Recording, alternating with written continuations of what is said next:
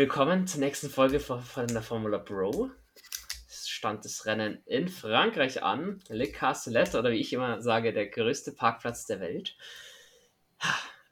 Jungs, ich muss sagen, auch das Wochenende, ich finde, Le Castellet wird immer sehr viel schlechter gemacht, als es ist. Also ich finde, die Rennen sind da doch immer gut, weil du hast halt dementsprechend DRS-Zone und ein bisschen Action. Es ist eigentlich auch immer warm, was für die Fahrer und auch fürs Material anstrengend ist. Deswegen, habt ihr euch auf das Wochenende gefreut? Wir fangen mal an mit Silvan. Also, ja, es Formel 1 Wochenende, ich glaube, da freut man sich sowieso. Und äh, Le Castellier wird wirklich äh, schlechter gemacht, als es ist, weil ich glaube, laut Statistik äh, hat es die meisten Überholmanöver äh, der, des ganzen Formel 1 Kalenders. Und äh, für mich ist auch ein bisschen eine tückische Strecke. Leider halt zu viel Asphalt neben der Strecke, sonst wäre es, glaube ich, äh, jedes Rennen nochmal viel spannender, als es äh, momentan ist. Ja, zuerst mal Hallo zusammen, schön seid ihr wieder dabei. Ähm, ja, auch aus meiner Sicht ähm, war ein super Wochenende, muss man wirklich sagen, hat extrem Spaß gemacht. Ähm, Lucas es wird immer schlecht gesprochen, aber ich stehe 100% bei euch. Es ist ein geiles Rennen. Es fehlt ein bisschen das Kies rundherum. Man könnte noch viel mehr aus dieser Strecke machen, aber wir hatten ein cooles Wochenende. Es war viel Action drin. Wir hatten viel Spannung und ja, war cool. Ja, aber dafür, dass die Strecke schon ein paar Jahre dabei ist im Kalender, was ich nicht wusste. Wisst ihr, was das mit dem blauen und den roten Streifen auf sich hat? Also ich weiß es. Keine Ahnung.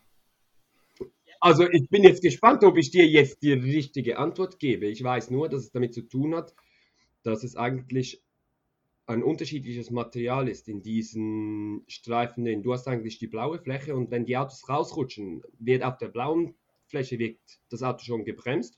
Und wenn sie dann auf das rote kommen, dort drin, das habe ich jetzt diese Woche dort drin ist Wolfram verbaut. Also wenn sie dort drüber rutschen, dann, ja, das Auto kommt zum Halten. Und ich glaube, es ist, es ist wirklich nur wegen dem dort.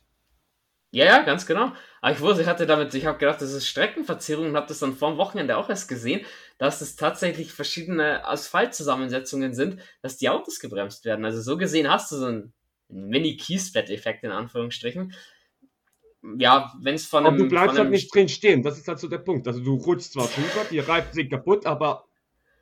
Ich denke, Charles Leclerc wäre es aber egal gewesen, ob es jetzt Kiesbett wäre oder Asphalt. Ich glaube, das hätte, hätte alles nichts geholfen am, am Ende des Tages. Äh, soweit, was war vom, vom Wochenende so los? War ja doch wieder einiges, auch wo wir uns dann zurückerinnern können. Ein paar Highlights. Zuerst mal um Le Castellet habe ich jetzt schon angesprochen, es wird immer ein bisschen schlechter gemacht, als sie eigentlich ist, die Strecke. Die Diskussion reißen ja nicht ab. Ich meine, es geht um nächstes Jahr, geht es ja schon los, dass man eventuell untereinander tauscht, dass man sagt, Belgien und Frankreich zum Beispiel wechseln sich ab. Oder es ist auch immer natürlich Frankreich in der Diskussion, gehen wir zurück nach Manikur, wo wir wissen, Manikur ist in Anführungsstrichen im Bauernkaff, da ist halt nicht viel außenrum. Oder was jetzt letztens reinkam, Le Mans. Le Mans ist wieder Nürburgring natürlich der Name für jeden, der Motorsport ein bisschen verfolgt, arm Begriff und äh, einfach Gänsehaut-Feeling auf das 24-Stunden-Rennen. Ich habe da aber meine klare Meinung dazu und ich bin halt der Meinung, die Formel 1 sollte sich nicht zu viele Strecken mit der MotoGP teilen. Ob das am Ende möglich ist und ob da irgendwer auch meine Meinung hört von denen, die da Geld verdienen, damit stehe auf einem anderen Blatt. Aber dann wird Le Mans wieder umgebaut, weil die Formel 1 was anderes braucht neben der Strecke als die MotoGP. Diese, diese Diskussion hatten wir schon. Aber was wäre denn für euch, was wird es in euch machen, wenn ihr lest, die Formel 1 kehrt zurück nach Le Mans?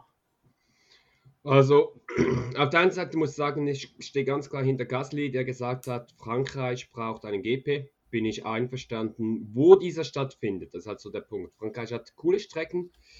Ähm, Le Mans und Motorsport es gibt wenige, wenige passendere Wörter, die so zusammenpassen wie diese zwei Wörter. Ist natürlich so. Aber es ist ganz klar, du müsstest ganz viel an der Strecke machen. Du müsstest eine Formel-1-Strecke bauen und da fängt es halt dann bei mir schon wieder an. Kannst du Le Mans umbauen zu einer Formel-1-Strecke und haben wir dann wieder eine Tilke-Strecke, die, so leid es mir tut, einfach äh, ein bisschen Wände, ein bisschen Schikanen und that's it. Aber im Allgemeinen, wenn ich höre Le Castellet, Manicourt, Le Mans, ist, ist das Zeichen ganz klar. Wir brauchen einen GP in Frankreich und ähm, Frankreich, sie haben ein Team, sie haben Fahrer, ähm, muss bleiben. Wieso nicht auch dort irgendetwas mit Wechseln machen? Wäre eine coole Idee. Wie man es macht, wo man es macht, das müsste man dann noch klären. Bevor Silvan darf, darf mein Spot dazu. Ich finde auch, dass Spa alleine bleiben muss, nicht im Wechsel. Du brauchst Spa in meinen Augen 100 Prozent. 100 Prozent bei dir. Nicht, nicht nur Spa, auch ein Deutschland-GP gehört für mich eigentlich auch dazu. Äh, und dann, ja, mit äh, Le Mans umbauen bin ich nicht so der Fan davon, weil ich glaube, dann wir ganz viele so Nostalgie und Charme der Strecke eigentlich verloren gehen. Das, was es eigentlich jetzt ausmacht, äh, ja, es wäre eine Strecke, sie ist in Le Mans, aber das ist der Name, aber es ist nicht die, die Strecke, die uns Motorsportfans so viel Spaß bereitet. Jetzt muss ich ganz schön erfahren, Bene, du kennst Le Mans ein bisschen, habe ich jetzt gehört.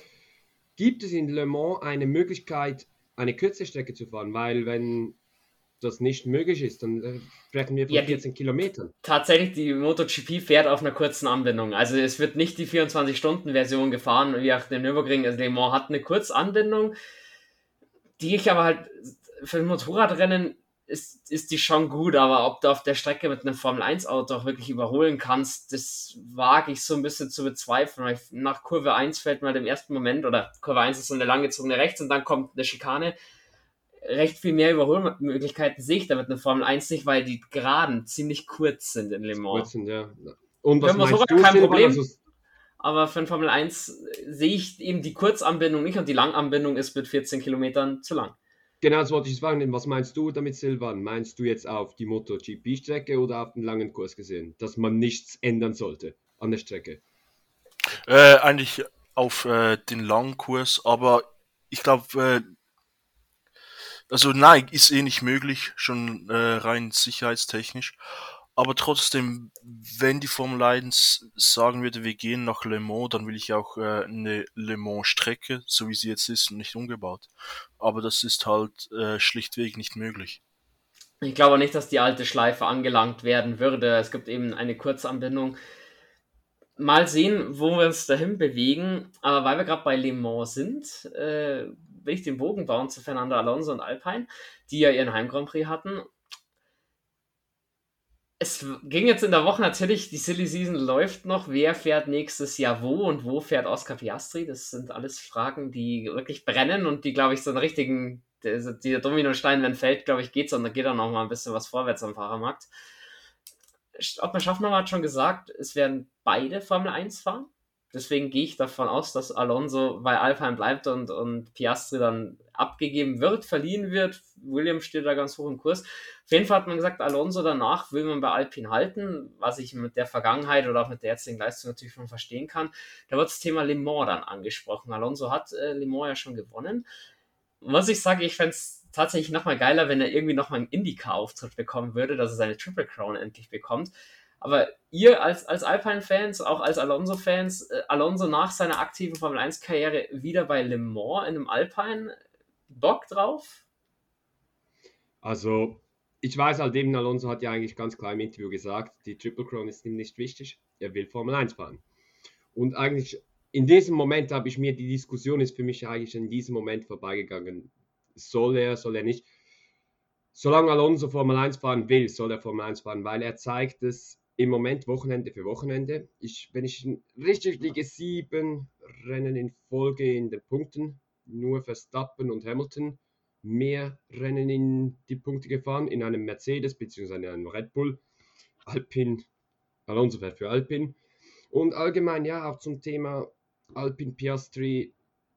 Ich muss ganz ehrlich sagen, äh, Ocon liefert ab. Ocon bringt seine Ergebnisse. Ja, er macht ab und zu noch blöde Fehler, darf er auch, ist noch jung, aber ich glaube wirklich, dass im Team es stimmt und sie sind auf einem guten Weg und ich habe auch das Gefühl, Alonso, er würde nicht bei Alpine bleiben, wenn er nicht das Gefühl hat, irgendetwas kann dort noch kommen. Wenn er wüsste, okay, ich werde jetzt mein Karrierenende immer um Platz 6, 7, 8, 9 fahren, dann wäre seine Motivation nicht so groß. Also irgendwie habe ich das Gefühl, dass er immer noch das Vertrauen ins Team hat und die Möglichkeit, sieht, dass Alpin in den nächsten zwei, vielleicht drei oder vier Jahren, wer weiß, an die Spitze aufschließen kann. Da bin ich gespannt. Ich glaube, Alpine bringt sehr viel, umso länger Alonso an Bord bleibt. Ich sehe das ähnlich so ein bisschen wie, wie Michael Schumacher damals bei Mercedes. Ich glaube, da kriegt Piastri, könnte da tatsächlich ein Weltmeisterauto vorbereitet bekommen, dass Alonso dann nicht mehr die Früchte seiner Arbeit ernten kann, weil dann irgendwann mit Mitte 40 ist es halt dann einfach wahrscheinlich vorbei. Aber ich glaube, Piastri kann davon ganz schön profitieren, eventuell sogar noch Ocon. Deswegen da mal sehen, aber ich, ich kann mir vorstellen, Alonso, wenn danach also noch sagt, ich habe noch Bock, äh, irgendwas anderes zu machen, dass, dass wir ihn dann nochmal in Le Mans sehen, wenn die Formel 1-Karriere dann wirklich mal endgültig vorbei ist, weil dem du traue ich zu, der kann mit 50 auch noch in der Weltspitze mit anderen mitfahren. Von daher da mal sehen, was Alonso so macht. Ich gehe fest davon aus, dass wir nächstes Jahr noch ein Fahrerlager, im Fahrerlager haben. Nächstes Jahr baue ich gleich die nächste Brücke. Das Reglement für 23 steht eigentlich. Die Teams haben natürlich schon lange angefangen jetzt zu produzieren, auch zu simulieren und so weiter und so fort. Und jetzt kommt die FIA und will am Reglement ein bisschen untereinander schrauben, zwecks den Unterböden, zwecks dem Bouncing, was jetzt die letzten Rennen eigentlich gar nicht mehr aufgetreten ist und so weiter und so fort. Jetzt hat schon Toto Wolf gesagt, geht nicht und auch Christian Horner hat am Sonntag gesagt, wir sind in der Entwicklung für den Boliden nächstes Jahr schon viel zu weit, ihr könnt das Reglement jetzt nicht mehr ändern ich bin gespannt, was da rauskommt, weil auf sich die FIA da äh, am Ende, wenn sie es als sicherheitsrelevantes Thema irgendwie sehen, dann quetschen sie es durch. Und ich glaube, dann haben wir gerade bezogen auf den nächstjährigen Cap gleich schon wieder Probleme, wenn du gleich mal irgendwie, keine Ahnung, 40, 50 Millionen in die falsche Richtung verballert hast, wird es, glaube ich, eng, oder Silvan? Äh, ja, definitiv. Also ich glaube, die FIA hätte das äh, schon früher kommunizieren müssen, dass es da Anpassungen gibt. Äh, nicht mal konkret, sondern einfach, ja, vielleicht Unterboden Bouncing, in welche Richtung es gehen kann, weil sonst sind die Teams, die jetzt schon Vorarbeit leisten, die sich vielleicht auf nächstes Jahr konzentrieren, jetzt wo sie das Auto kennen, eigentlich auf Deutsch gesagt gearscht. Also die haben, könnte sein, dass die, all ihre Entwicklungen und Forschungen, die sie für das nächstjährige Auto gemacht haben, äh, in die Mülltonne schmeißen können. Das kann es nicht sein. Ja, gehe ich dann eben auch davon aus, wenn sie es nicht als sicherheitsrelevantes Ding durchdrücken, dass da keine große Regeländerung kommt oder man gibt halt wieder mehr Cap, was ja eh schon für Diskussionen gesorgt hat. Ich glaube, da ist das letzte Wort noch nicht ganz gesprochen. Ich glaube, die FIA hat sich das auch anders vorgestellt, dass sie es leichter durchbringen. So wird es nix. Äh, was war noch? Es war bekannt, es kommt der Art Mini-Doku, die von der Formel 1 unterstützt ist, auf den Markt gegen Ende des Jahres, was so ein bisschen den Weg von Verstappen, Leclerc, Norris, also gerade sage ich mal von der neuen Generation, den Weg in die Formel 1 ein bisschen darstellt. Soll nicht viel mit Drive to Survive zu tun haben. Kann man jetzt gut finden, kann man schlecht finden. Aber schaut ihr euch das an, wenn es dann kommt, wenn es dann gestreamt werden kann. 100 Prozent. Ist etwas über die Formel 1. Und wenn es um die Formel 1 geht, dann schaue ich mir das natürlich an.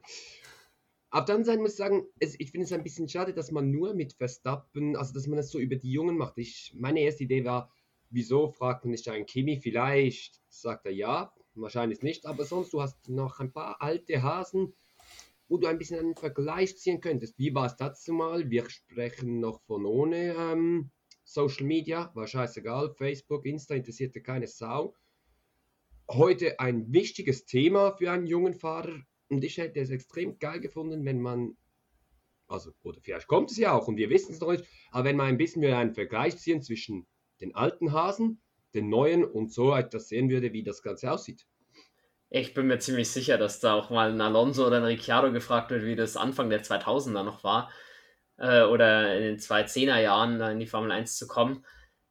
Da nur über Norris und Verstappen zu reden, ich denke, da erzählt jetzt werden ja relativ dieselben Geschichten dann erzählt werden. Aber ich freue mich auch drauf. Ich finde auch wieder Drive to Survive kommt wahrscheinlich in der Winterpause mal eine eigene Folge von uns drüber, wenn wir ein bisschen die ganze Geschichte aufgabeln und ein bisschen die Pro und Kontras besprechen. Ist auch ein ganz heißes Thema unter Formel 1-Fans. Ganz heißes Thema vor 20 Jahren, weil wir schauen noch ein bisschen zurück, war das Qualifying vom Frankreich Grand Prix. Ich weiß nicht, ob ihr das jetzt auf dem Schirm habt oder euch jetzt euch von Zug äh, schmeiße damit. Arrows ist euch als Team sicher noch bekannt. Und dann haben Heinz-Harald Frenzen dafür gefahren. wisst ihr, was vor 20 Jahren in Manikur passiert ist? Also ich muss ganz ehrlich sagen, für Silvan wird es verdammt schwer. Weil, wenn ich richtig bin, Ich warst wollte- du dort. Ich wollte gerade sagen, ich war ein Jahr alt. Wenn überhaupt knapp einjährig. Und ich muss ganz ehrlich sagen, ich weiß es auch nicht, nein. Ich, wenn ich es nicht gelesen hätte, könnte ich mich natürlich daran auch nicht erinnern. Vor allem mit sieben Jahren habe ich natürlich nicht auf Arrows geschaut. War damals ein skandalträchtiges Qualifying, weil Arrows kein Geld mehr hatte. Dann sind sie im Qualifying in der letzten Kurve, also in der letzten Schikane von Manikur, vom Gas gegangen, haben die 100, 107% Hürde nicht geschafft, mussten nicht beim Rennen antreten, aber haben das Antrittsgeld fürs Wochenende kassiert. Und natürlich, die FIA konnte damals schon die Daten auslesen, haben das gesehen. Und ja, die sind dann den Folge Grand Prix in Deutschland noch gefahren und danach waren sie pleite, weil hat ihnen die FIA so ein bisschen die Pistole dann auf die Brust gesetzt. Aber an und für sich, das war ein, riesen, ein riesen Skandal, ein riesen Unfall hatte wiederum vor knapp 17 Jahren ähm, Ralf Schumacher in Indianapolis, USA. Ah, das Weißt waren du noch so, ganz genau, was wäre es gestern gewesen? genau, den das ich waren so mit meine, meine ersten Erinnerungen in der Formel 1 tatsächlich.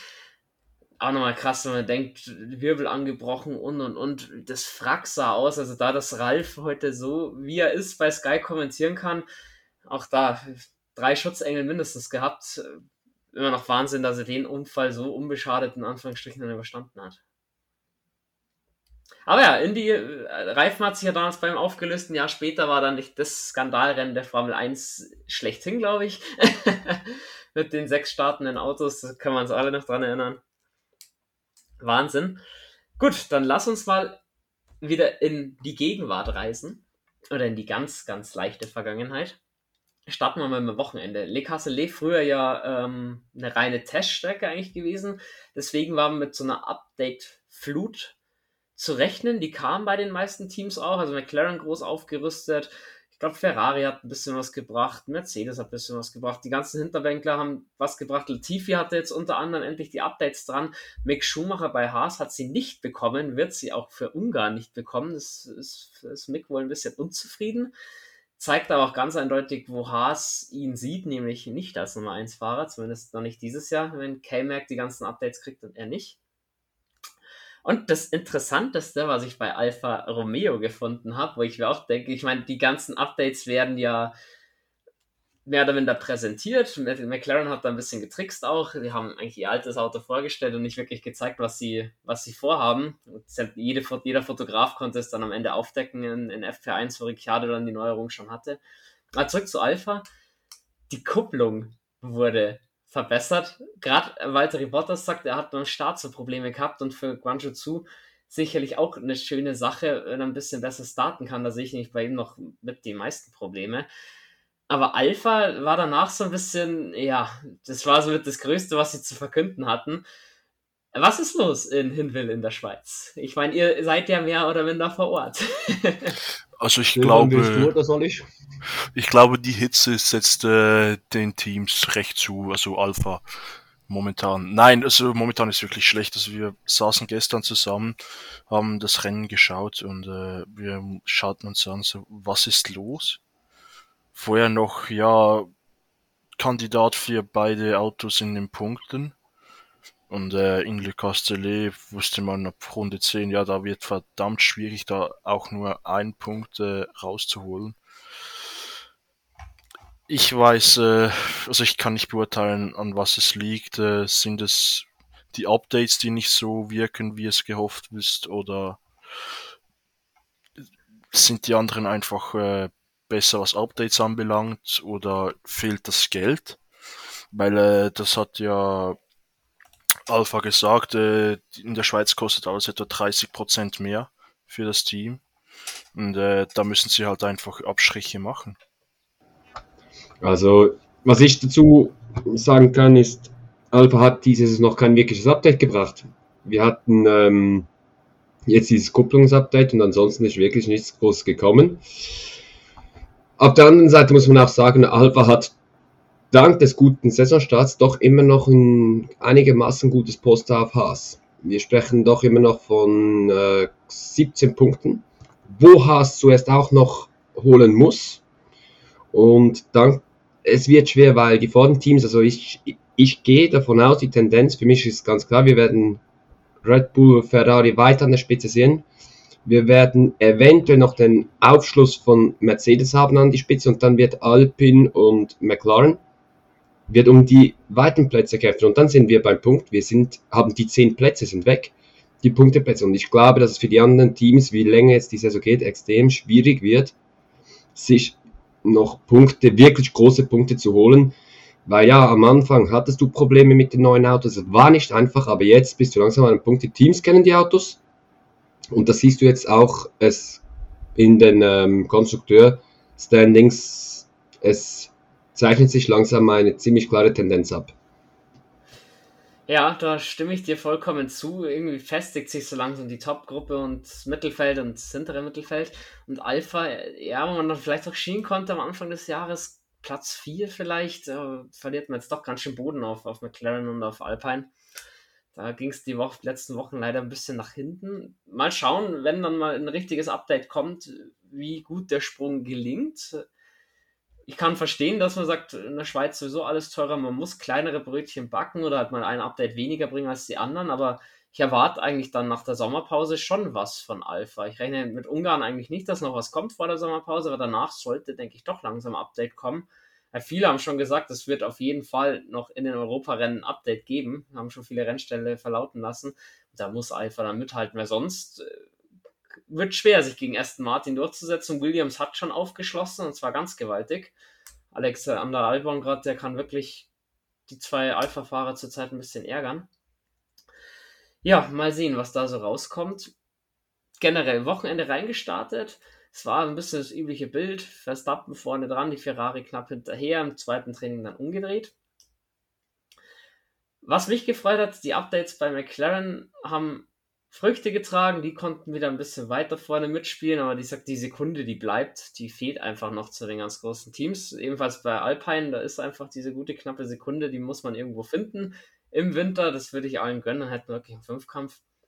Dahinter schien so ein bisschen die Positionen bezogen. Alfa Romeo, äh, Alfa Romeo mit Problemen, Alfa Tauri mit Problemen. Über Aston Martin haben wir jetzt auch schon genügend gesprochen, da kommt, glaube ich, auch nicht mehr viel kam am Ende des Rennen dann noch zu einer Szene zwischen Vettel und Stroll, die, glaube ich, auch sehr viel über, über Vettels Zukunft aussagt. Und Schlusslicht Williams, wie gesagt, die machen für mich einen guten Job, muss man hier loben. Albon holt das Beste raus und die sind für mich eher dann so, dass man sagt, die stauben mal noch einen Punkt ab. Sind zwar, glaube ich, 15 Punkte hinter Aston Martin, aber hey, die Saison geht ja noch ein bisschen.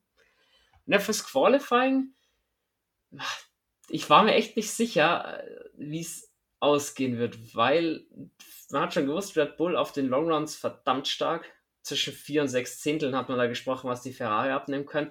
Ich habe mir auch gedacht, du willst doch im Qualifying trotzdem vorne stehen. Wie waren denn eure Erwartungen fürs Qualifying? War das jetzt überraschend, dass Leclerc vorne gestanden ist? Oder sagt ihr, war zu erwarten? Gerade nachdem er wusste, Carlos Sainz mit seiner Motorenstrafe, der wird nicht um die Pole fahren am Ende. Oder wird sie zumindest dann auch nicht behalten? Also für mich war die Überraschung, naja, weil ich habe einfach langsam das Gefühl, dass auch ähm, Ferrari ein bisschen blufft. In den FPs manchmal wirklich nicht alles zeigt.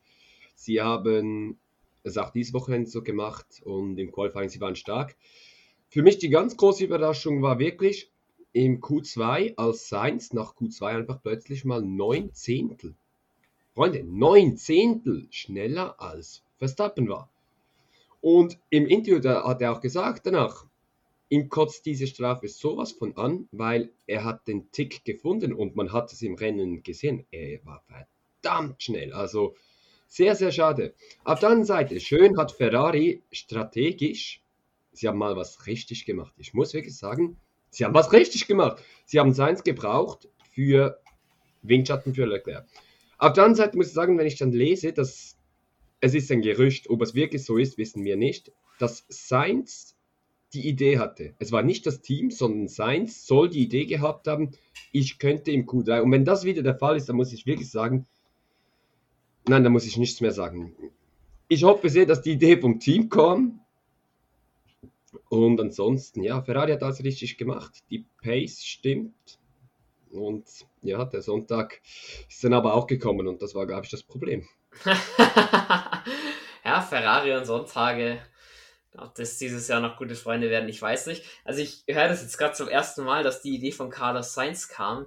Wundern wird es mich aber schon wieder nicht mehr bei Ferrari. Und der recht will ich da auch nicht dazu sagen. Überrascht hat mich Landon Norris. Im Update von McLaren funktioniert ganz gut, wobei Ricciardo als Elfter ganz knapp den Einzug ins Q3 verpasst hatte. Aber das ist ja für Ricciardo auch schon mal ein kleiner Schritt nach vorne. Norris auf 5 im Mercedes-Sandwich. War zwar klar, dass er die, Renn die nicht haben wird, um da mitzugehen, aber soweit. Qualifying, man nähert sich an. Die eine Sekunde auf Pole fehlt allerdings. Und sonst auch stark Yuki Tsunoda auf 8. Ich spreche gerade noch von Schwächen in Alpha Tauri. Bügelt hier mal Pierre Gasly. Gasly immer wieder nicht das allerglücklichste Wochenende erwischt. Ich weiß nicht, ob es dann der Druck vom Heimpublikum war, aber das war nichts. War ja auch schon das Aus in Q1 wo auch Mick Schumacher übrigens ein bisschen unglücklich ausgeschieden ist. Wie siehst du die Thematik da um die ganze äh, Tracklimit-Geschichte? Also für mich gibt es keine Diskussion. Ähm, in Le Casse waren die Tracklimits für mich so in Ordnung. Es hat alles gestimmt. Schumacher er ist mit der Anvierreihe dann über diese Linie gewesen. Also die Diskussion, die wir in Spielberg hatten, müssten wir dieses Wochenende aus meiner Sicht ganz klar nicht führen. Es hat soweit gestimmt und es haben auch ziemlich eigentlich alle Experten gesagt und auch Schumi selber hat es dann eingesehen. Da gibt es keine Diskussion. Ähm, ja, irgendwo haben wir noch Regeln, aber das Mittelmaß muss noch etwas gefunden werden. Und ich finde jetzt in der Kasse, das war für mich genau so, kannst du mit dem Track mit umgehen, du musst nicht übertreiben, aber du musst eben noch Regeln haben, weil es ist die Formel 1. Dann machen wir jetzt auch gar kein Fass weiter auf soweit für, für Schumi war es halt so ein bisschen blöder. Das Wochenende lief jetzt wieder nicht so für ihn. K-Mac hat es immerhin in Q3 geschafft. Auch da hat man gewusst, mit einer Motorenstrafe wird es nach hinten gehen. Deswegen in Q3 dann keine Runde mehr gefahren. Aber ja, da fehlt einfach noch so der letzte, der letzte Step. Aber gut, ich gehe mal davon aus, dass der Vertrag da trotzdem verlängert wird, gerade in der Sommerpause, dass sich Schumi da schon nochmal fängt. Ich würde ganz schnell den Moderator gerne übernehmen für eine Frage an Silvan. Du hast das Qualifying nicht ganz gesehen, aber trotzdem, es nimmt mich mal Wunder. Was ist eure Meinung zum ganzen Thema, die Runden noch zu fahren? Also du bist schon vor dem Qualifying, weiß man ganz genau, du startest von Platz 20. Aber du fährst das Qualifying voll mit. Du nimmst damit den anderen Fahrern die Möglichkeit, ins Q2, ins Q3 zu kommen, obwohl man ganz genau weiß, du startest danach nicht. Gerade Ferrari hat das ausgenutzt, um nachher Windschatten zu geben. Wie ist eure Meinung zu dieser ganzen Thematik? Bin ich aus, aus Teamsicht absolut dafür. Jeden Platz, den du in meinem weiteren Qualifying belegst, obwohl du nach hinten gehst, kann ein Konkurrent äh, weiter weg sein. Das ist ganz einfach. Das, sind so, so Spielchen, die du halt machen musst. Äh, ob es das sauberste ist, äh, das steht in den Sternen. Aber als äh, Strategiechef würde ich das genauso machen. Auch Q3, Le Castellet äh, wäre für mich klar, ja, der, der nach hinten geht, äh, geht jetzt auch raus, aber das wird ein Windschattenspiel, ganz einfach. Ich sehe das noch aus einem anderen Thema. Natürlich, wenn wir über das Thema Umweltschutz und so sprechen würden, natürlich eine volle Katastrophe, da brauchen wir nicht drüber reden. Es wird immer ein bisschen geschimpft in der Formel 1, es gibt zu wenig Testtage und so weiter und so fort dann ist es für mich völlig legitim, dass du, klar, du testest jetzt im Qualifying nicht wirklich, aber der Fahrer kriegt Runden. Der Fahrer kriegt Runden unter Druck irgendwo. Das kannst du halt auch nicht äh, davor groß simulieren und ich bin mir ziemlich sicher, Carlos Sainz hat es nicht geschadet, dass er eben in Q2 ein Verstappen um 9 Zehntel gebügelt hat, weil er geht jetzt mit einer ganz anderen Motivation auch nochmal nach Ungarn. Von daher für mich legitim, dass man es macht. Gerade eben so Strategiespiele nutzt man gerne mit oder nimmt man gerne mit ja, zum Thema Testzeit. Für mich fahren sie dann eigentlich auch schon in den freien Trainings ein bisschen zu wenig oder lassen der Zeit liegen, deswegen da kann man mal ein bisschen drüber sich unterhalten, aber um ja quasi im Spin zu bleiben und auch im Tunnel zu bleiben, ist es für mich völlig in Ordnung, dass so lange gefahren wird, wie der Fahrer halt Bock hat. Ja, definitiv. Aber ich glaube, die Teams müssen sich bewusst sein, äh, wenn sie schon jetzt einen zusätzlichen Motor einbauen, äh, knapp vor der Sommerpause die Strafe nehmen. Mit der Abnutzung, das muss halt das Team für sich entscheiden. Gehen wir ein bisschen mehr Risiko, nochmal eine Strafe zu kassieren wegen den paar Runden? Kann sein. Oder sagen sie, ja, das Risiko ist uns wert. Unser Motor wird äh, more re reliable.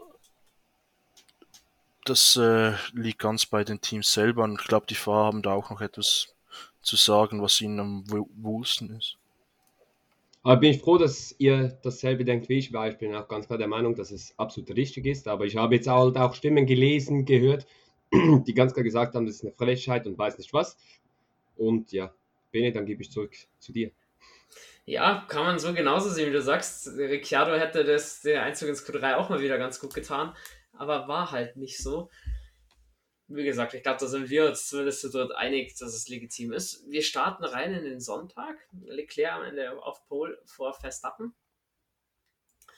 Und dahinter Hamilton. Da habe ich schon gedacht, das könnte eine sehr, sehr explosive Mischung am Start geben. Checo Perez noch von vier, wo ich mir gedacht habe, der will auch unbedingt nach vorne. Hatte zwar das ganze Wochenende ein bisschen Probleme, aber soweit so gut. Ich muss mich korrigieren, Perez stand vor Hamilton sogar. Der dann einen schlechten Start. Also zum Start generell, Leclerc kommt gut weg, Verstappen kommt gut weg, Perez kommt nicht ganz so gut weg, dafür Hamilton. Du hast, beim, du hast in der Vorbereitung auf die Folge schon erzählt, Hamilton der alte Fuchs. Warum wieder Hamilton der alte Fuchs? Also für mich, was war das für ein Start? Ah, du hast auch der Onboard gesehen, kam so in Runde 3 oder 4 die Onboards vom Start. Das war so krass, dieses Tempo. Und Hamilton, wenn man sich den Start nochmal anschaut, und wer es nicht gesehen hat, soll das noch machen. Es ist verdammt interessant, zieht auf die linke Seite, zieht an Perez vorbei, als wäre er irgendein Williams und sieht dann, die Lücke ist offen. Auf der linken Seite ist eine Lücke, rechts ist Verstappen und Leclerc. Und Hamilton, ja, der alte Hase, ich ziehe zurück, weil er ganz genau wusste, mit diesen, mit diesen zwei Fahren fight ich nicht. Ich fighte gegen Russell, ich fighte gegen Perez und gegen Sainz später. Also, ich ziehe mich zurück, lass die beiden gehen. Das war für mich wieder mal Spitzenklasse, ganz, ganz große Klasse, was Hamilton da gezeigt hat. Und ich habe mich wirklich, ich war bei Silvan mit seinem Vater am Formel 1 schauen, wir waren dort der Stadt ich konnte gerade aufspringen, weil ich es so geil fand. Es war mir egal, dass es Hamilton war. Ich habe mich so verdammt gefreut über diesen geilen Start und dachte einfach, große Klasse. Ja, war geil. Die Situation zu Noda, der sich wegdreht, sich dabei auch seinen Unterboden kaputt macht, wo er am Ende durch auch aufgeben muss, der auch dadurch ein bisschen Sebastian Vettels Rennen zerstört hat. Die Szene zu Noda selbst schuld, oder? Oder wie seht ihr das? Keine Diskussion. Zunoda selber schuld. Also wie aus dem Bilderbuch. Stimme ich dir 100% zu. Wunderbar. Zunoda hat ja auch so ein bisschen von äh, Helmut Marko sein Fett wegbekommen, hat ja auch einen Psychologen an die Seite gestellt bekommen wegen seinen Ausrastern am Funk. Hat jetzt ein gutes Qualifying, verbockt sich da doch ein bisschen. Auch da denke ich, nachdem Red Bull nicht viele Alternativen für Alpha Tauri für das zweite Cockpit hat, hat Zunoda noch ein Jahr schon Zeit. Aber ah, dann, denke ich, würde er da liefern müssen nächstes Jahr, sonst wackelt nämlich der in dem Cockpit ganz gewaltig. Es ist eben, er zeigt zwar wieder gute Ansätze, das Qualifying bringt es dann aber nicht nach Hause. Daran muss man arbeiten. Lennon Norris muss auch an seinen Starts noch arbeiten, ist nämlich von Platz 5 auf 7 zurückgefallen. Das war so nicht zu erwarten. An der Stelle ein bisschen schade dass er da ein bisschen festhing, auch noch hinter Alpine, wo man wirklich gesagt hat, man möchte vor Alpine ins Ziel kommen. Und Andi Seidel war auch sehr aggressiv, hat gemeint, Alpine müssen wir schlagen und wollen wir schlagen und können wir schlagen. Ja, das sah zu dem Zeitpunkt dann noch nicht so aus. Ja, nach dem recht turbulenten Start ging es dann so ein bisschen ruhiger zu. Es pendelte sich so ein bisschen ein. Verstappen hielt zwar immer wieder Anschluss an Leclerc, aber immer so im Raum Sekunde. Da war eigentlich nur im hinteren Feld ein bisschen Action. Klar, Sainz mit dem überschnellen Ferrari sich da durchgekämpft auf den harten Reifen. Also es ist für mich auch immer erstaunlich, wie schnell die Top-Teams dann auf einmal in den Punkten sind. Das hatte ich eigentlich gehofft nach, nach letztem Jahr, dass das nicht mehr ganz so schnell der Fall sein wird. Da sieht man, Sainz, da war ja gefühlt innerhalb von 15 Runden schon wieder in den Punkten. Da wollen wir ein bisschen mehr Leistungsdichte in der Formel 1 haben, oder? Also zuerst einmal will ich noch ganz schnell zurück zum Start oder zu der mhm. McLaren Alpine. Bis jetzt hatten wir ja in den Podcasts immer friedlich miteinander, wir hatten wenig Diskussionen untereinander. Könnte sich jetzt ändern, weil McLaren Alpine, da kommt was. Ich habe das Gefühl, dass wir da in den nächsten Rennen langsam aber sicher den interessanten, den interessantesten Fight im ganzen Feld sehen können. Ich glaube, Ferrari, Red Bull, dort ist noch Respekt im, im Sinn von, du weißt einfach, was passiert, wenn man sich berührt. Was, und ich könnte mir vorstellen, dass bei McLaren und Alpine langsam das Thema kommt, okay, wir gehen all in, weil sie sind so nahe beieinander. Qualifying McLaren im Moment. Rennpace ist McLaren noch nicht an den Alpinen dran. Es könnte noch gute Diskussionen geben freue ich mich drauf. Ab, Solange das am Ende nicht so ausartet, dass wir nach der Saison nichts mehr miteinander zu tun haben wollen, ist es in Ordnung.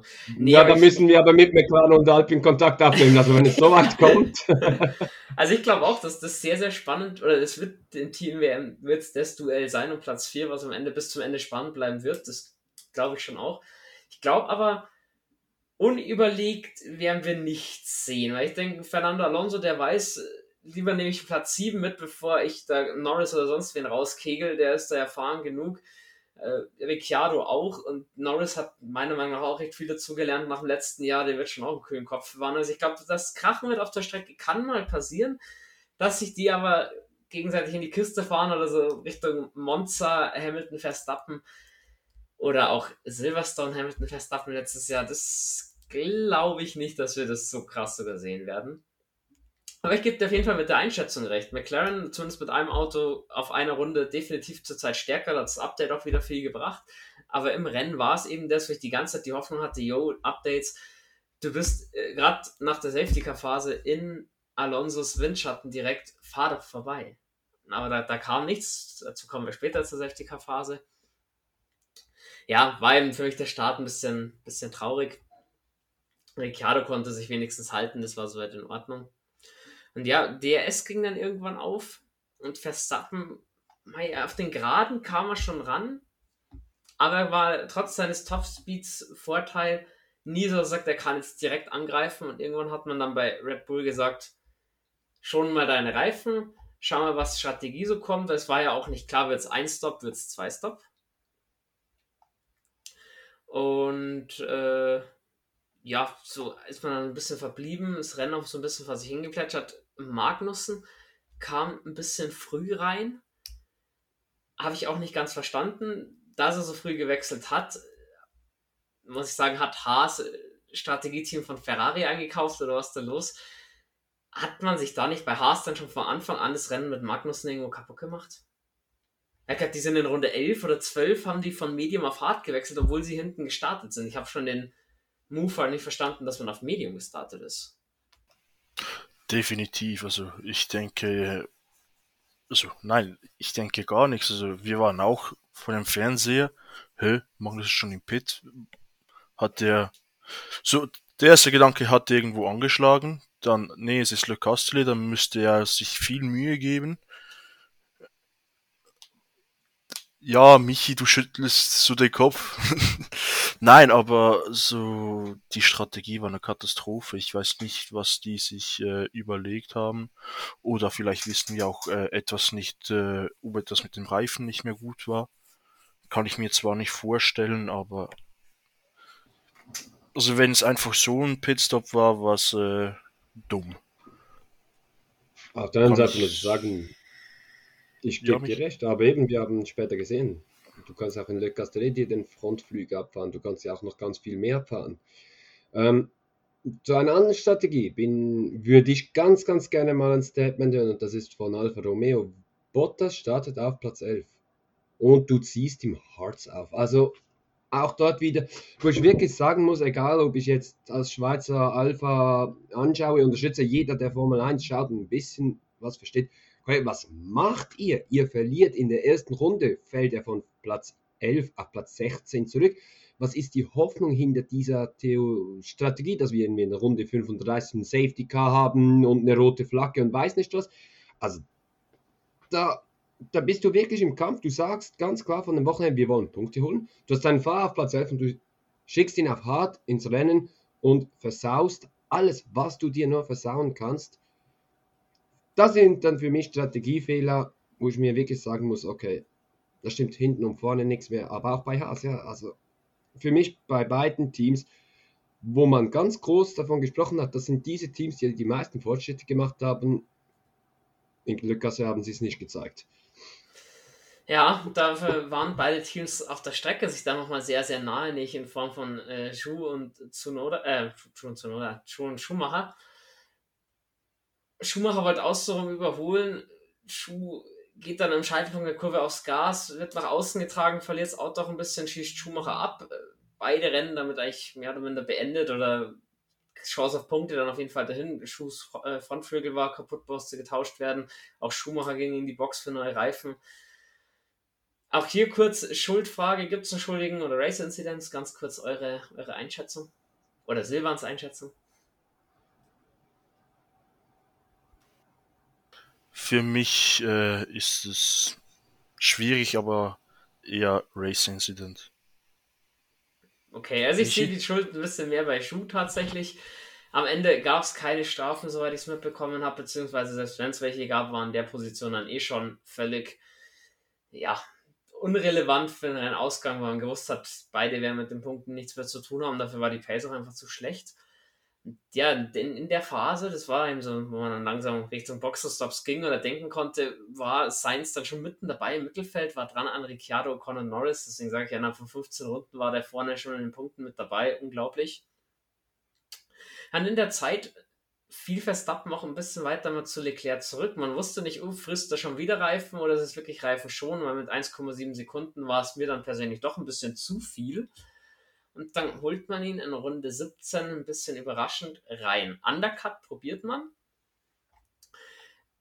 Delta in Le Castellet, Boxenstopp Delta mit 27,5 Sekunden immer recht lang, aber ich habe mir gedacht, gut, wenn sie sich meinen, sie kriegen es auf der Strecke nicht gebacken, dann müssen sie es über die Strategie machen. Fand ich einen guten Ansatz.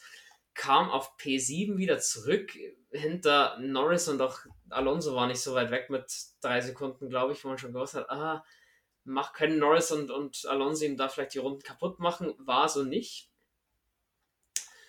Hat eigentlich die Runde, ist gut an Norris vorbeigekommen, war dann auch relativ schnell an Alonso vorbei, hat gute Zeiten gefahren. Und die erste Runde nach seinem Boxenstopp hat Ferrari erstmal nicht gekontert war dann wohl so, dass man auf eine andere Strategie setzen wollte. Die Reifen bei Leclerc sahen nicht mehr ganz so frisch aus. Da habe ich halt dann schon erwartet, so, also recht viel länger als vier, fünf Runden kann es nicht mehr gehen. Und Overcut zu fahren gegen einen Undercut, ich weiß nicht, ob das so viel bringt. Und ja, man hat dann schon gesehen, Verstappen holt wahnsinnig auf. Es waren 27,1 Sekunden Rückstand auf Leclerc bei einem Boxenstopp-Delta von 27,5 Sekunden habe ich mir schon gedacht, der Undercut geht einwandfrei auf. Ferrari hat das vollkommen verpennt. Den holt sich Verstappen problemlos. Hat er dann auch, weil äh, Leclerc auf einmal nicht mehr weitergekommen ist, schmeißt das Auto weg, dreht sich raus, hat mit Übersteuern das Auto verloren und schlägt ein. Rennen zu Ende es war am Anfang die Vermutung, dass es eventuell wieder Probleme mit dem Gas und mit dem Bremspedal gab, so wie es ja schon in Österreich der Fall war. In den Interviews hat Leclerc gemeint, es war sein Fehler. Ich kann es auch am Fernsehbild, muss ich sagen, nicht wirklich auflösen. Nico Rosberg sagt, er findet es komisch, wie sich das Auto verhält. Er kann sich da Fahrfehler nicht vorstellen. Ich denke, Leclerc wird es nicht so offen zugeben, wenn er, keinen, keinen Fehler gemacht hätte Vielleicht ist es auch eine Mischung aus beiden. Auf jeden Fall die Art und Weise. Ich meine, Leclerc hat sehr, sehr schwer geatmet und dann seinen Frust rausgeschrieben. Das kennt man ja auch äh, von ihm, wenn er da mal raus äh, oder ausfällt. Ah, das war schon ein herber Dämpfer. Also ich muss generell sagen, für Ferrari mal wieder natürlich eine Katastrophe, auch weil eben in meinen Augen die Strategie so nicht aufgegangen wäre. Und B, jetzt verlierst du halt, egal ob unverschuldet oder nicht, wieder 25 Punkte auf Max Verstappen und auf Red Bull das hat man sich sicher anders vorgestellt bei Ferrari. Deswegen hätte man gleich auf den Undercut reagieren müssen. Weil mit ähm, neuen Reifen muss er die Kurve nicht so weit fahren und kommt gar nicht erst nach außen. Nee, sehe ich anders. Ich gehe davon aus, Verstappen hat drei Probleme. Ich bin mir ziemlich sicher, dass dasselbe Problem war wie in Spielwerk. Er hatte mit seinen Reifen Probleme, deshalb mussten sie ihn so früh reinnehmen. Wir hatten im Spielwerk genau das gleiche Szenario. Der Rückstand von Verstappen auf Sainz ging, schrumpfte zusammen, zusammen, zusammen. Leclerc ging in die Box, neue Reifen, konnte Verstappen sich schnell wiederholen. Ich glaube, Leclerc hätte dieses Rennen sowas von locker nach Hause gefahren. Wenn ihr euch jetzt fragt, ja, aber wieso ging es dann für Verstappen nach dem Hard so problemlos? Er musste nicht mehr pushen. Der, musste, der konnte das Rennen so locker nach Hause fahren. wenn es ein Fahrfehler ist, ja, Löcker, so leid es mir tut, ähm, dann bist du kein würdiger Weltmeister diese Saison, weil das darf dir nicht passieren. Ob es wirklich ein Fahrfehler ist, ja, da bin ich mir wirklich noch nicht so sicher, ob das nicht einfach mal war, wir sind jetzt mal ruhig und wir nehmen nicht schon wieder unser Auto in die Kritik, weil dann hast du wirklich jedes Wochenende nur noch Kritik gegen Ferrari. Ich weiß es nicht, ich kann es dir nicht sagen. Ich hoffe, es war das Auto, weil dann kann ein Leclerc, schon, sagen, okay, es liegt nicht an mir. Und wenn es er war, ja, dann, ja, dann ist klar, Verstappen wird Weltmeister. Für mich, ich würde jetzt mal sagen, ähm, es muss ganz, ganz viel Chaos geben, dass Verstappen diese Weltmeisterschaft noch hingibt. Ich glaube, es sind jetzt 68 Punkte Vorsprung. Also, da sprechen wir von drei Rennen. Drei Rennen, wo man sagen muss, muss Verstappen ausscheiden und Löckler allesamt gewinnen. Und dann bist du wieder WM-Leader. Ja, aus meiner Sicht, die WM ist gelaufen. Stimme ich Michi bei allem komplett zu. Naja, aber du hast, du hast doch schnell mal einen Ausfall. Natürlich ist es viel, aber lass Verstappen nur mal zwei Ausfälle haben. Vielleicht einen unverschuldet und einen verschuldet. Kein Mensch ist, ist irgendwo fehlerfrei. Auch Red Bull oder so eine Bottas-Geschichte wie in Monaco. Das kann natürlich auch mal Red Bull treffen. Oder einen technischen Defekt. Aber Leclerc muss die drei dann sind, Rennen dann gewinnen. sind immer noch 18 Punkte. Ja, ja, klar, aber ich muss sagen, wenn Verstappen mal aus dem Rennen ist und Leclerc fährt durch, sehe ich da keinen, der zurzeit ernsthaft gefährden kann. Das kann sich zum Ende der Saison schon noch ändern. Aber lass die zwei Rennen dann Leclerc gewinnen, dann sind es vielleicht nur 18 Punkte. Dann kommt vielleicht Red Bull auch wieder ein bisschen ins Schwitzen. Die haben es letztes Jahr auch schon fast verkackt. Oder ohne der Mithilfe der FIA hätten sie es auch letztes Jahr noch verkackt. Da hatten sie 32 Punkte Vorsprung.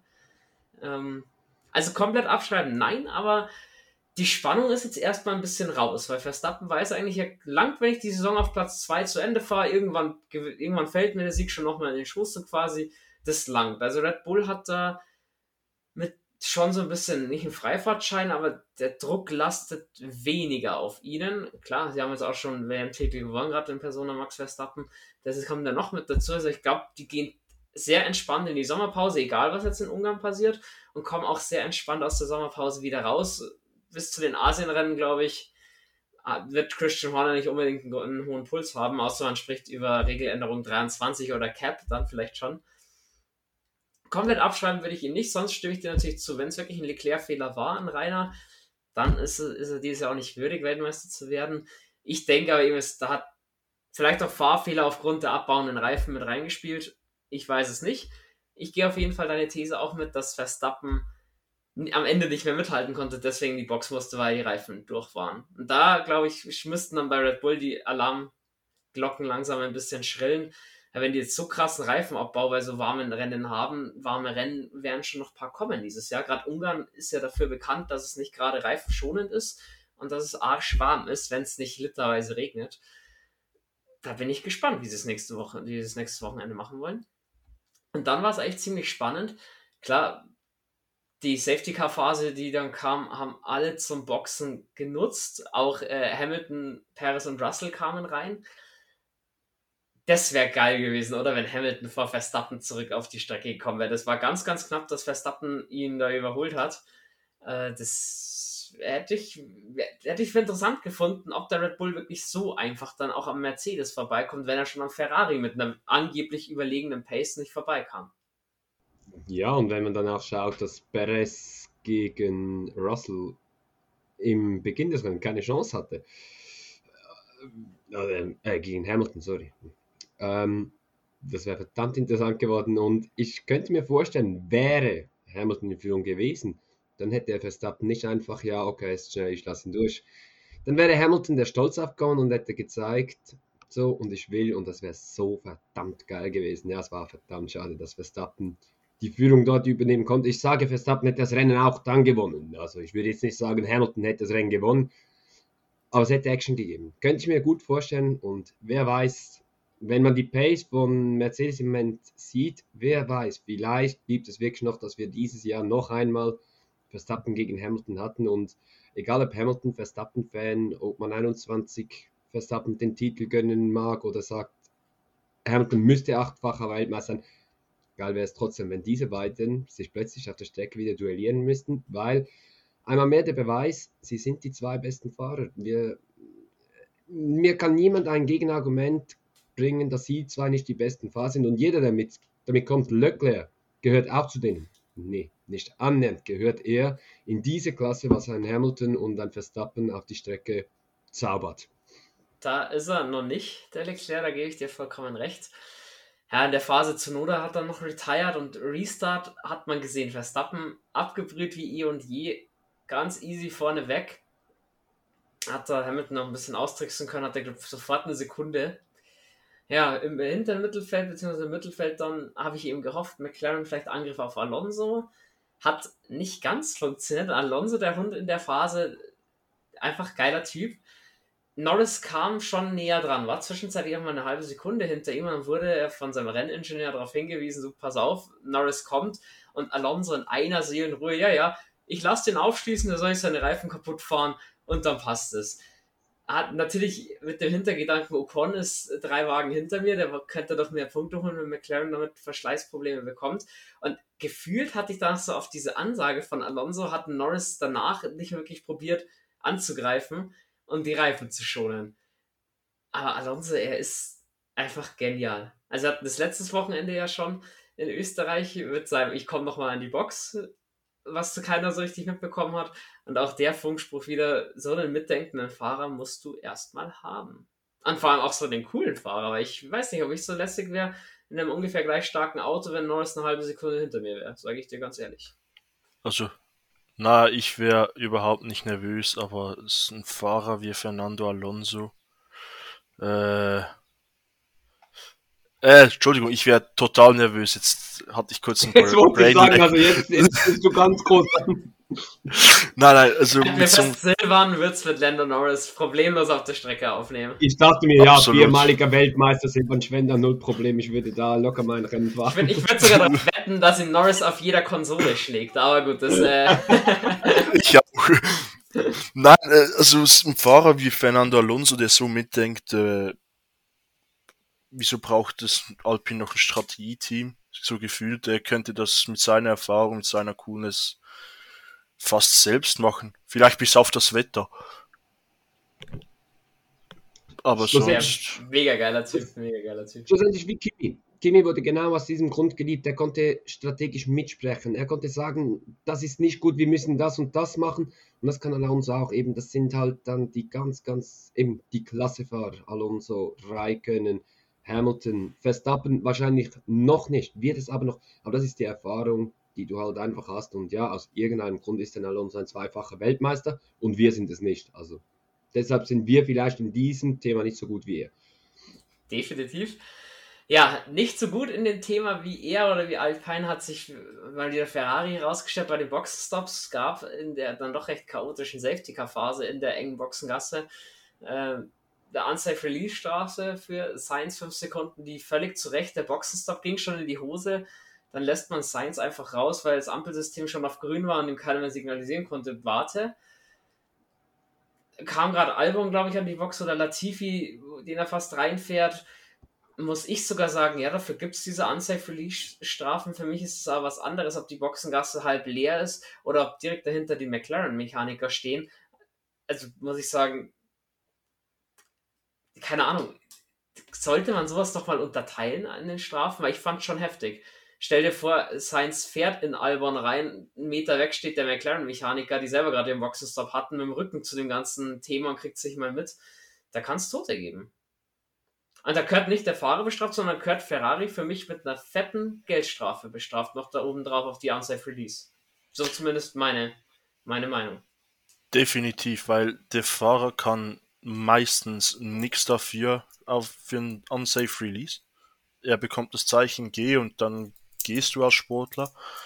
Und deshalb, ja, dass der dann eine Strafe bekommt, okay, aber ich glaube, das Team äh, müsste auch äh, sein Fett wegbekommen, nicht nur der Fahrer in dem Sinne.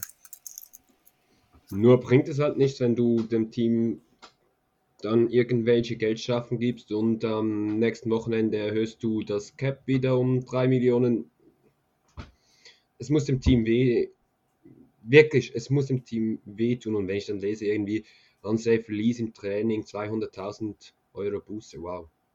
Nee, 200.000 Euro, das interessiert kein Team nur annähernd. Kein ja, einziges Team. Es wäre schön, wenn es für einen guten Zweck weiterreichen könnte, das Geld. Aber wo landet das Geld auch wieder? Es ist, verschwindet in den Untiefen der FIA, da finde ich, gehört es halt auch nicht hin. Aber so war eben meine Auffassung, Unsafe Release gehört für mich eigentlich generell nicht der Fahrer bestraft, sondern nur das Team. Wegen mir sollen auch dem Team Punkte abgezogen werden, weil die tun weh. Und nicht der Fahrer mit 5 Sekunden, weil wie Silvan gesagt hat, der Fahrer, der fährt, wenn er eine grüne Ampel bekommt.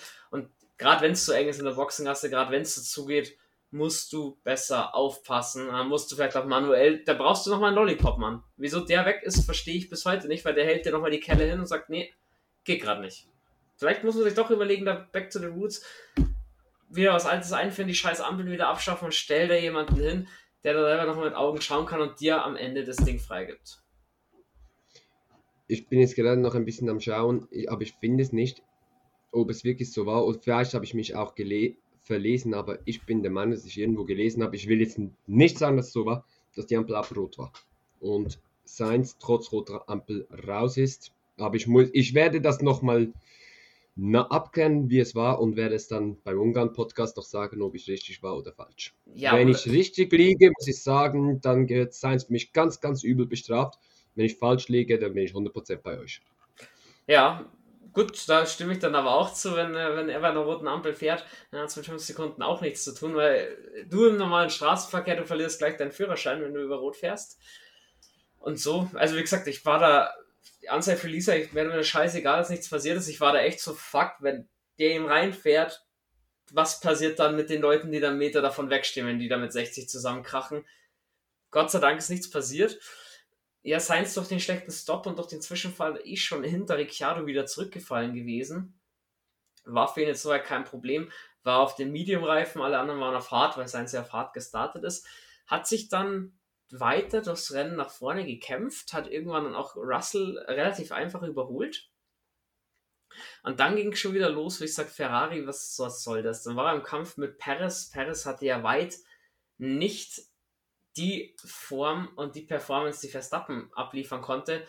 Toto Wolf hat am Ende des Rennens gesagt, Verstappen hätte locker sieben Zehntel pro Runde auf Mercedes rausfahren können, wenn er das gewollt hätte. Ich glaube, da waren wir bei Red Bull auch so ein bisschen im Schonmodus, nachdem der seine sechs Sekunden Vorsprung hatte.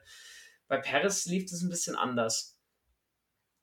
Harter Fight, sehenswerter Fight auch zwischen beiden. Irgendwann drückt sich Sainz vorbei, nur um eine Runde später in die Box zu kommen.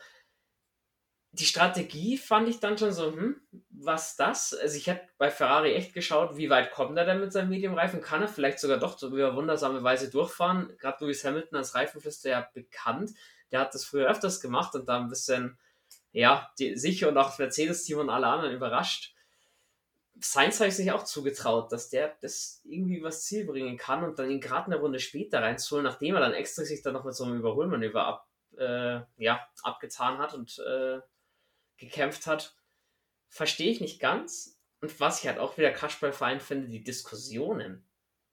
Du musst doch, als jetzt hat Ferrari als einziges Team gefühlt Plan A bis E wo ich eh nicht weiß, ob die Fahrer im Rennen überhaupt noch checken, was eigentlich welcher Plan ist. Ähm, ist es da nicht unprofessionell, erstens sowas dann offen zu diskutieren? Natürlich, du brauchst ein bisschen Feedback vom Fahrer, das nimmst du gerne mit auf, aber ich als Kommandostand muss das sagen, wir fahren jetzt einen Zwei-Stop oder nee, du fährst durch. Und ich, ich denke auch, in so einem Zweikampf ist es sicherlich für Sainz nicht förderlich, wenn du mit deinem Renningenieur diskutieren musst und dann noch schauen, dass du Paris irgendwie überholst. Das ist sicher nicht so geil gewesen für ihn. Ja, gebe ich dir recht, aber auf der anderen Seite, der Funkspruch war Carlos Box Box und Gas sagt, no, not this lap und überholt Perez. Also, es ist Sainz gewesen, der ja selber gesagt hat, nee, ich komme nicht an die Box und fightet weiter mit Perez, um dann noch einmal im Kreis zu fahren und wieder in die Box zu gehen. Wenn es dort geknallt hätte und ich wäre Teamchef von Ferrari, also ich hätte diesen Sainz aber so was von zusammengestaucht gesagt, Junge, was machst du? Aber es ist halt einfach wieder dieses Ferrari-Thema, das ich jetzt zum weiß nicht wie vielten Mal in Folge anspreche, wo ich einfach wieder sage, mein Gott, Alter, was macht ihr eigentlich in dieser Boxengasse? Weiß, dass eben, wie du gesagt hast, wir ja, we, we going to play in XY und keine Sau weiß wahrscheinlich überhaupt, nicht mal Pinotto weiß, was ein Plan XY ist. also sie haben ein starkes Auto, sie haben gute Fahrer, aber ja, Plan B ist Plan Barrier und Plan D ist Desaster anscheinend. Also. ja, es ist wirklich so. Ich weiß nicht, du, die sind am Start und bevor sie überhaupt losfahren, bringen sie irgendwelchen Plan und dann gehen sie in die erste Kurve und dann kommt Plan C und dann gehen sie wieder zu Plan B. Also, dass ich als Fahrer würde, ich hätte selber keine Ahnung mehr, was ich überhaupt noch machen muss. Muss ich irgendetwas am Lenkrad machen oder muss ich in die Box fahren? Nein. So siehst du, das habe ich gar nicht mitbekommen, dass Science geboxt wurde eigentlich von der von der Crew und nicht reingefahren. Es ist natürlich bitter. Gut, am Ende ist er der Fahrer und was ich mir eigentlich wünschen würde, weniger Renningenieur, mehr Fahrer. Dass man vielleicht nur noch in der Box funken darf, außer als sicherheitsrelevante Themen. Mal schauen, ob man da in der Formel 1 mal was ändern möchte. Ich glaube fast nicht. Auf jeden Fall war somit klar, Sainz aus dem Podiumsrennen raus.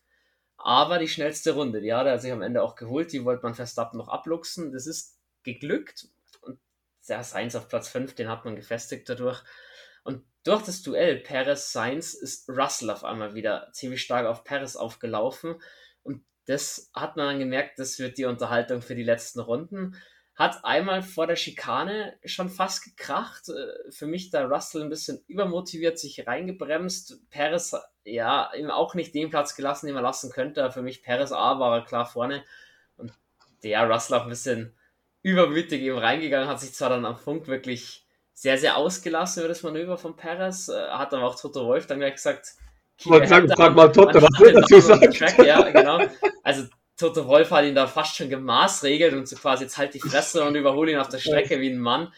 Äh, es war so geil, es war so verdammt geil, diese, diese 20 Sekunden Konversation zwischen Russ, der ins Mikrofon brüllt und dann kommt Toto irgendwann und es war Ruhe weil Russell wusste genau, okay, ich glaube, jetzt muss ich ruhig sein.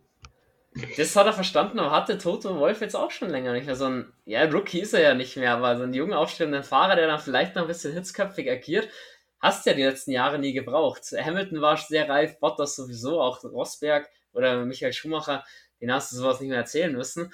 Ja, Toto Wolf, da war Ruhe, wenn der gesprochen hat, auf jeden Fall. Gut, aber hat auch, auch hat auch komplett richtig reagiert. Also, etwas anderes wäre verheerend. Wirklich. Also, da muss ich äh, Toto Hut ab. Ich glaube, im Rennen ist man als Teamchef extrem angespannt. Man sagt, es gehen auch mal ein Headset kaputt. Mhm. Bei Toto.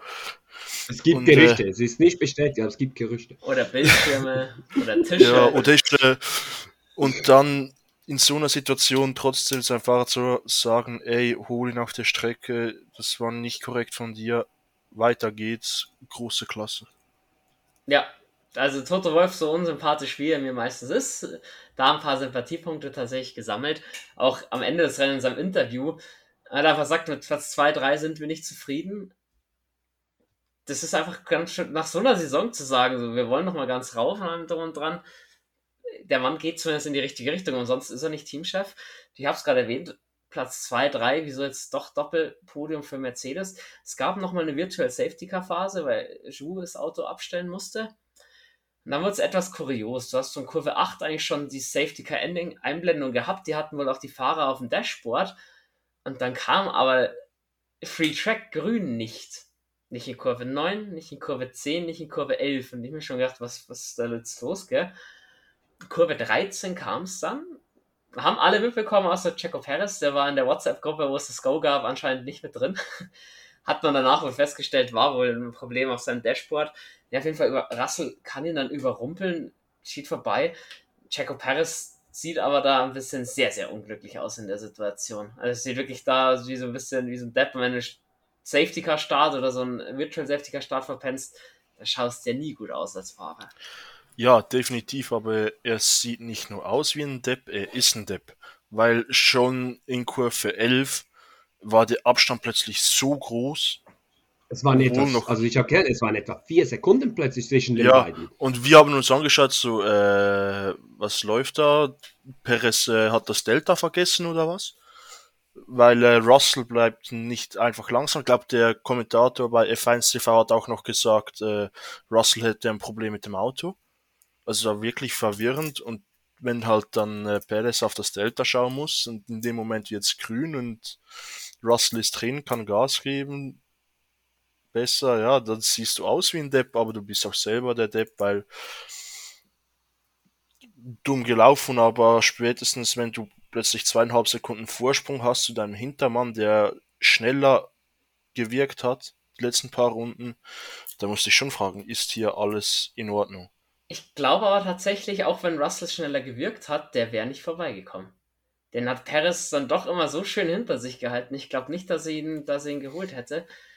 Ja, so war es dann ein Geschenk. Perez kann sich den Platz auch nicht mehr zurückholen. War zwar dann auch viel, wie man es bei den mittlerweile Formel 1-Fahrern erkennt. Äh, er war in Kurve 6 zu weit raus, äh, gib mir die Position zurück, bla bla bla.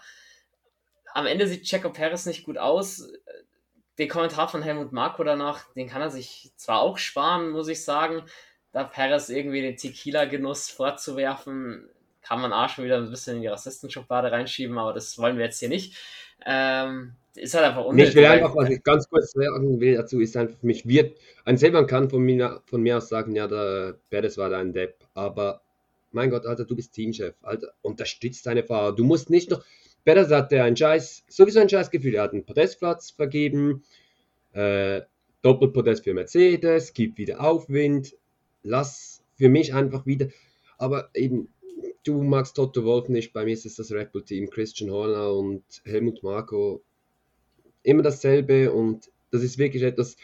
Sie haben ihren Verstappen, hätte Verstappen diesen Fehler gemacht und hätte es geheißen, ja, kann passieren, weiß, ja, weiß nicht was, dies, das und wenn es der Fahrer 2 ist, dann ist er eben Idiot und äh, Tequila und weiß nicht was. Aber eben aus irgendeinem Grund kann man ja sagen, es ist das Verstappen F1-Team und der zweite Fahrer ist da, um zu schauen, dass Verstappen sein Rennen fahren kann. Und dann ist Red Bull glücklich. So ist es, aber die, die Situation hat sich halt Verstappen auch selbst reingebracht und Perez hatte gerade vom Kanada Grand Prix wirklich eine Chance, an diesem Konstrukt zu rütteln. Aber hat es halt in Kanada dann schon gleich wieder verkackt, nachdem er ein bisschen Aufwind hatte und dementsprechend wird ihm auch diese Saison nicht mehr bleiben als die Fahrer 2 Rolle. Halt generell das ganze Wochenende nicht auf der Höhe von Verstappen und dann ist klar, dass wenn sowas auch noch passiert, dass deine Vorgesetzten dich sauer sind. Ich finde den Kommentar so nicht in Ordnung. Generell die Art zu kommunizieren von, von Helmut Marko, auch gegenüber zu einem Zunoda zum Beispiel oder zu einem Gasly früher, kann man machen, muss man aber nicht. Ich finde, da gibt es sympathischere Teamchefs, das auf jeden Fall. Ähm, ja, sei es drum, am Ende Mercedes mal wieder ein Doppelpodium seit x Rennen, Verstappen sowieso problemlos die ganze Geschichte nach Hause gefahren. Ja, Perez dann auf 4, Sainz auf 5, Alonso auf 6, Norris auf 7, Ocon auf 8, Ricciardo auf 9. Soweit Alpine im Renntrim McLaren geschlagen, hat jetzt, er kann man ja schon vorwegnehmen, in der Teamwertung McLaren überholt. Und soweit, ja, mal schauen, da haben wir ja schon drüber gesprochen, das wird spannend. Das wird das, wird das Duell, äh, gerade in der Teamwertung, das wird Feuer bis zum, bis zum Ende haben. Feuer bis zum Ende gab es auch bei Aston Martin so ein bisschen. Lance Stroll holt ja den letzten Punkt vor Sebastian Vettel. Ähm, also gerade in der letzten Kurve, als Stroll dann im Scheitelpunkt der Kurve vom Gas runtergeht, Vettel ihn fast drauf fährt. Ähm, also ich als Teamchef wäre, glaube ich, ausgerastet. Gerade beim Budgetcap, wenn wegen so einer Scheiße Vettel den Frontflügel abfährt.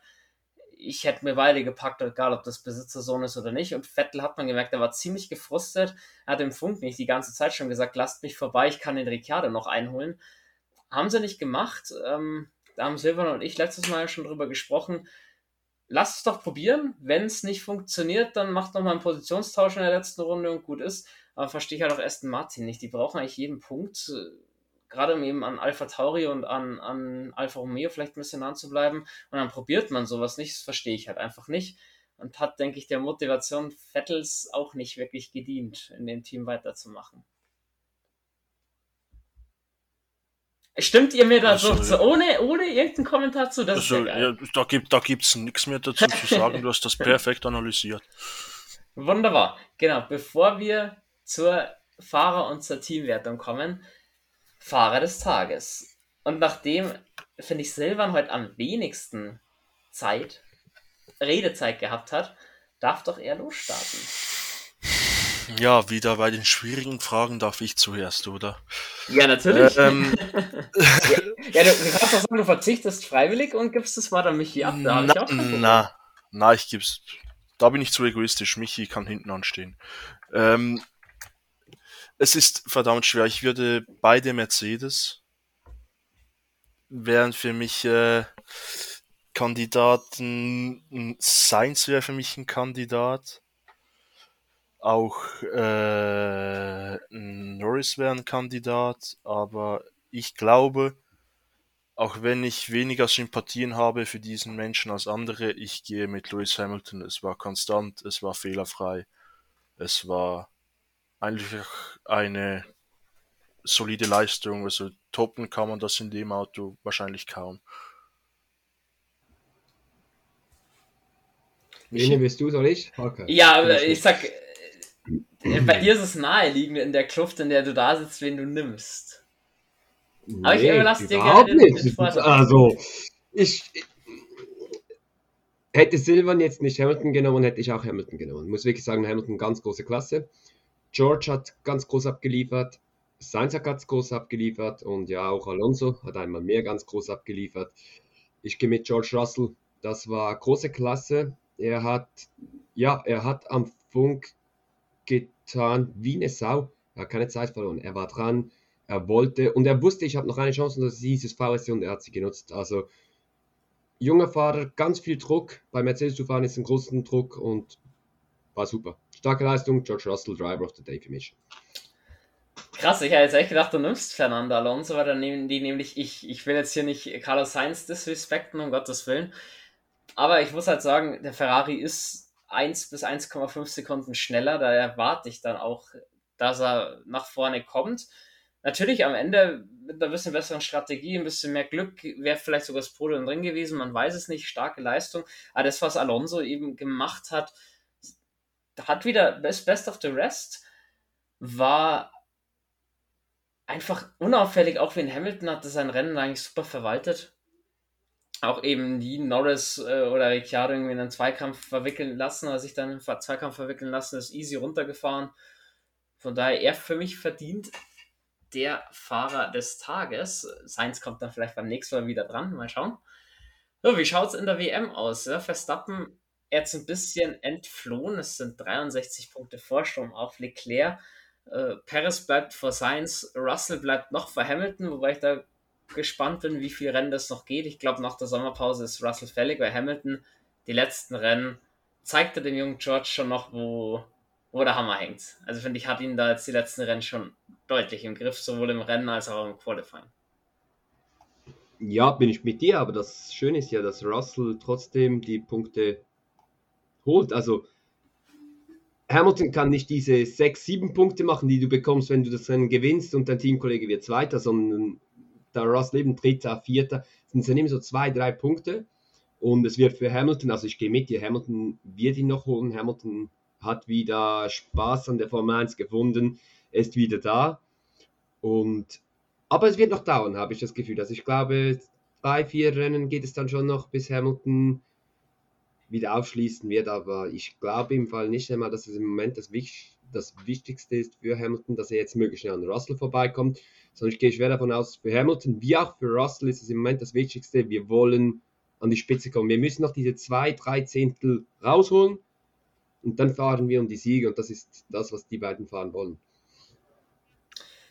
Ja, bin ich, bin ich soweit gespannt.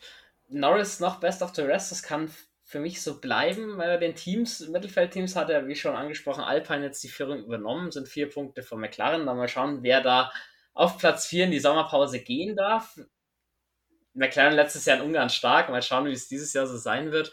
Ferrari muss langsam aufpassen, weil von hinten kommt Mercedes. Das sind zwar noch 44 Punkte, aber die können auch ganz schön schnell weg sein. Wenn es bei es bei Ferrari weiterhin so chaost, kann sich Mercedes eventuell sogar noch mal einen nach vorne schieben. Sonst bleibt alles beim Alten. Alpha verliert so ein bisschen den Anschluss an das Battle um Platz 4 und 5. Hat aber noch genügend Vorsprung vor Haas. Da wiederum zu Alpha Tauri gab es keine Veränderung und Aston Martin holt einen Punkt zweimal auf, aber recht viel mehr als Platz 8 oder 7 wird es da dieses Jahr nicht werden. Williams leider immerhin noch abgeschlagen letzter. Jetzt geht's nach Ungarn. auch eine Strecke, die schon lange dabei ist, sehr eng, sehr verwinkelt, eigentlich nur eine gute Überholmöglichkeit, wenn ich es jetzt so im Kopf habe, nämlich nach Start und Ziel. Und für mich hat Ungarn immer so eine Sache mit dem Wetter. Entweder es ist brutalst heiß oder wie letztes Jahr, es schüttet und trocknet dann ab. Was erwartet ihr da? Ich muss euch, um gleich, gleich ein Stichwort zu geben, Chaosrennen? Fragezeichen.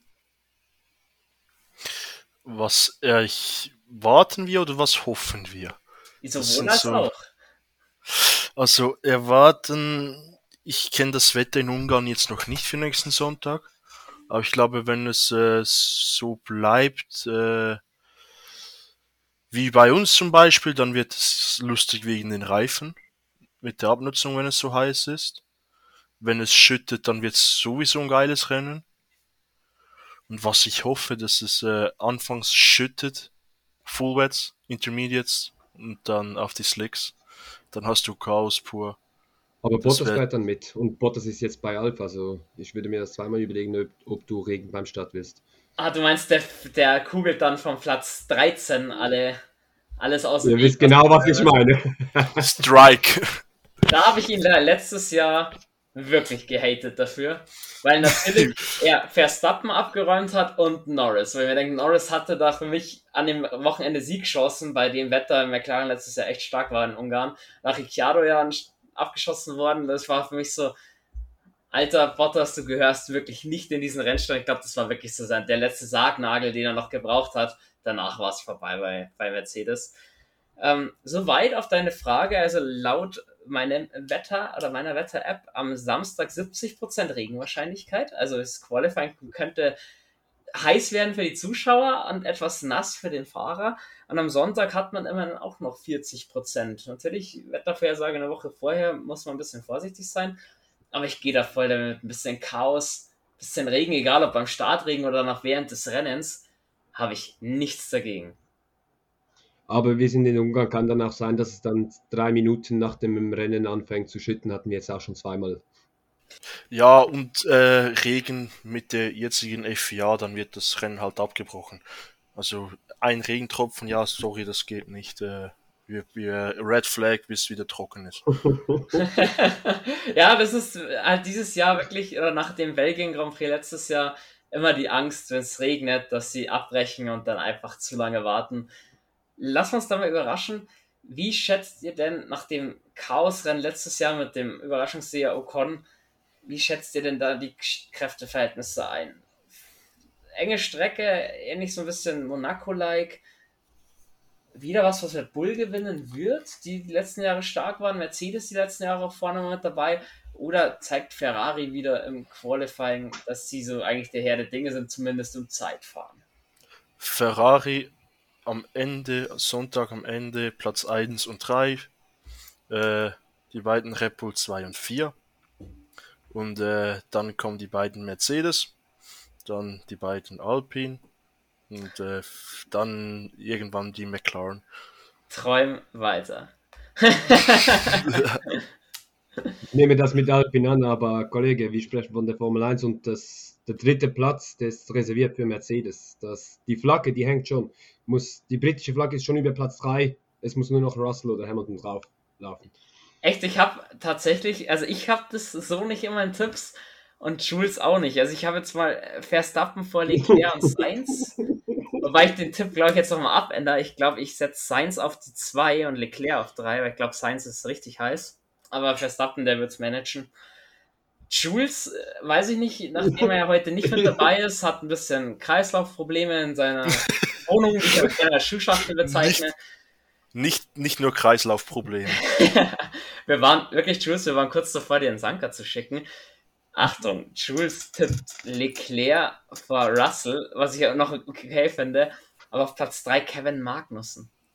Ich weiß nicht, was der für ein Chaosrennen erwartet, aber laut Jules geht es wohl Land unter oder hat sich den Wetterbericht angeschaut. Also Jules, keine Ahnung, ich hoffe, du bist nächste Woche wieder fit, um uns zu berichten, was dich da geritten hat.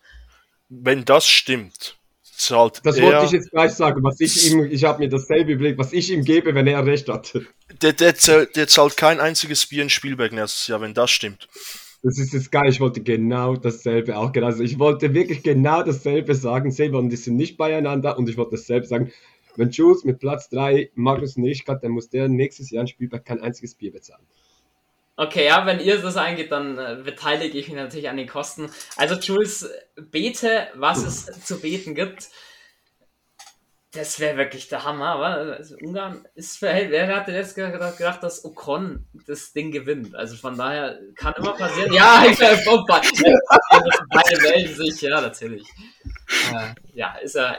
Das Rennen in Monster kommt übrigens auch noch, gell, wo ich sehr viel aus dem letzten Jahr erzählen werde, nur so nebenbei. Aber gut. Ihr wisst jetzt, was wir beide so getippt haben, also Jules und ich. Michi, jetzt fängst du an, weil Silvan sich vorhin schon beschwert hat, äh, bei den schwierigen Sachen muss ich immer anfangen. Äh, dann bist halt du diesmal beim Tippen dran. Wie geht's denn aus ja, in Ungarn? Also Silvan und Tippen ist nicht so schwer. Ich gebe den Tipp für Silvan ab. Verstappen gewinnt das Rennen. Spaß beiseite. Ähm, ich gehe nicht vom Chaos aus, ich gehe nicht vom Regen aus. Und ich gehe halt davon aus, wirklich Red Bull wird stärker sein. Red Verstappen wird das Rennen gewinnen. Ähm, das ist, glaube ich, das erste Mal, dass ich Verstappen auf 1 habe. Also, ähm, danach Platz 3 geht in Hamilton. Und Platz 2 wird sich Leclerc. Verstappen, Leclerc, Hamilton. Drei Teams auf dem Podest. Okay, Silvan, dann noch dein Tipp. Leclerc, Verstappen, Sainz. Okay. Ja, gut, aber es hat, keiner, hat, keiner hat gleich getippt, also von daher ist da schon mal Spannung da. Wie schaut denn das Ergebnis aus? Also, ich muss mich bei Charles Leclerc nochmal ja, recht herzlich bedanken. Ich war nämlich dabei, drei richtige zu haben. Ich hatte letztes äh, fürs Rennen in Frankreich fürs Dappen Leclerc Hamilton. Das ist bis zum Crash eigentlich auch aufgegangen. Mein Gott, so sei es, es war, ich habe nur einen richtig, bin jetzt bei elf Punkten. Schulz hat Gott sei Dank gar nicht gepunktet. Wobei, nein, das stimmt nicht. Schulz hat auch gepunktet, hat Russell auf drei richtig. Also muss ich mich bei Checo Perez auch bedanken. Uh, das ist nicht gut. Also Schulz hat dann drei Punkte vor mir. Michi, du hast leider überhaupt nichts richtig. Leclerc, Seins, Verstappen, nope, da ging leider nichts. Und Silvan mit Verstappen, Leclerc, Alonso wenigstens Verstappen richtig gehabt, ist jetzt bei sechs Punkten. Er hat sechsmal Verstappen. Er hat doppelt. Verstappen wollte gerade sagen, wahrscheinlich sechsmal Verstappen auf 1. Er hat äh, immer doppelt so viele Punkte jetzt wie du, aber die Saison ist auch da noch lang, kannst du noch, auf, äh, noch aufholen. Ja, mal schauen, äh, was wir nächste Woche an dieser Stelle so besprechen werden. Jungs, hat mir mal wieder sehr viel Spaß gemacht und es ist wirklich jedes Mal aufs Neue, wenn man denkt, uh, wird vielleicht eine Dreiviertelstunde die ganze, die ganze Folge, sind wir jetzt schon wieder bei einer Stunde 20. Unglaublich. Ich glaube, das ist ein Rekord. Ich könnte mir ich könnte vorstellen, das ist bis jetzt der längste Podcast, den wir hatten. Ja, wir hatten noch wieder viel zum davor besprechen, also von daher. So ist es. die, die Formel 1 Welt steht ja Gott sei Dank nicht. Euch vielen Dank für eure Einschätzungen mal wieder. Danke dir vielen fürs Dank Moderieren ja, äh, auch da ist, ist mir eine Freude. Wie gesagt, zu, zur Sommerpause hin hoffe ich dann natürlich auch vier Leute, aber das sollte noch funktionieren. Generell in der Sommerpause startet dann unsere kleine Social Media Kampagne. Danach wird es richtig abgehen. Deswegen auf jeden Fall, wenn ihr es noch nicht gemacht habt, mal ein Like da lassen bei Instagram. Wird sich lohnen. Soweit beende ich dann die Folge standesgemäß mit Let's Race und habe die Ehre.